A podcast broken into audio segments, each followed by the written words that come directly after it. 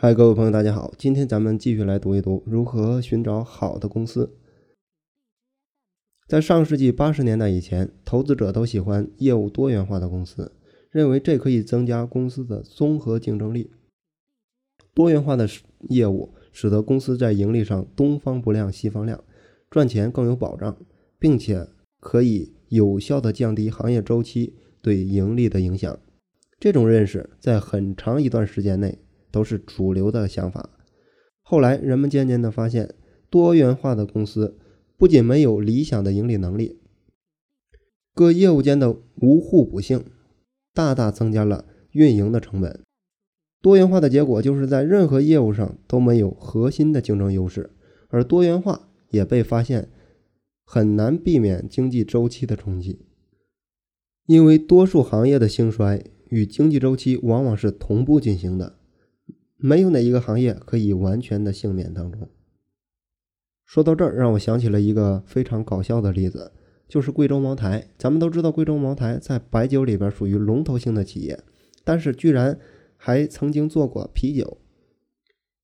但尝试了做啤酒之后，才发现，不但啤酒很难被市场认可，反而还会影响到白酒的品牌度。最后没有办法，就把这个啤酒的业务完全给砍掉了。专注于白酒的酱香型领域当中来。咱们再来说一说另外一个企业华侨城 A。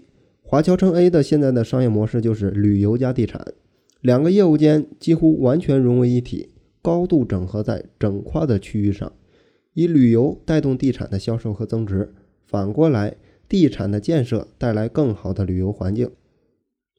这样还会带来另外一个更大的好处，就是避免在新地上建楼盘的风险，整块区域的综合开发，使得原本旅游跟地产两个互不相干的行业，整合成了一个业务高度互补的发展模式。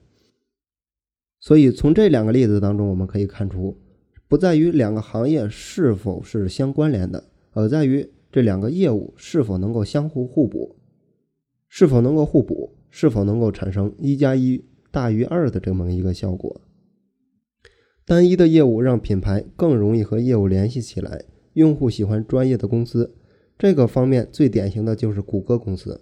谷歌只专注于网络搜索，甚至连一个新闻网页都不做，整个公司的所有资源都投入到这个搜索框当中来。在全世界，谷歌就代表着搜索，搜索就代表着谷歌。一家企业做到了这份上，就算是非常的成功了。而这样的理念是具有复制性的，比如说国内的百度也是跟紧谷歌的步伐，在国内的搜索领域当中占据了绝对的统治地位。